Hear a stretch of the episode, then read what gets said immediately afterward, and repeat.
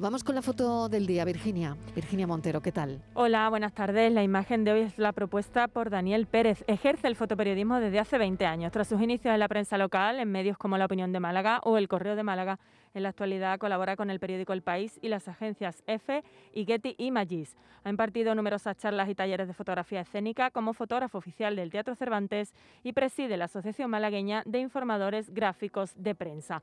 Y ya saben nuestros oyentes que pueden ver la foto del día en nuestras redes sociales. En Facebook, La Tarde con Marilo Maldonado y en Twitter, arroba La Tarde Marilo. Para mí, la fotografía del día es la realizada por el fotógrafo Sergei Supinsky de la agencia AFP en la ciudad de Bucha, a las afueras de Kiev, tras la retirada de las tropas rusas.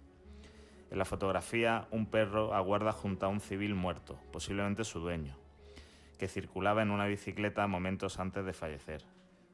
Entre las duras imágenes que están publicando los medios de comunicación de lo vivido en Bucha, me quedo con esta, en la que es un animal el único que aporta algo de humanidad y esperanza entre tanto horror. ¿Qué es genocidio? Es muy duro empezar la semana contando barbaries como, como estas, la verdad. Desde luego, como poco es la barbarie de la guerra de Putin y lo que no sabemos es lo que nos queda por ver. Fotoperiodistas que buscan su imagen del día y que desgraciadamente la han encontrado en Bucha.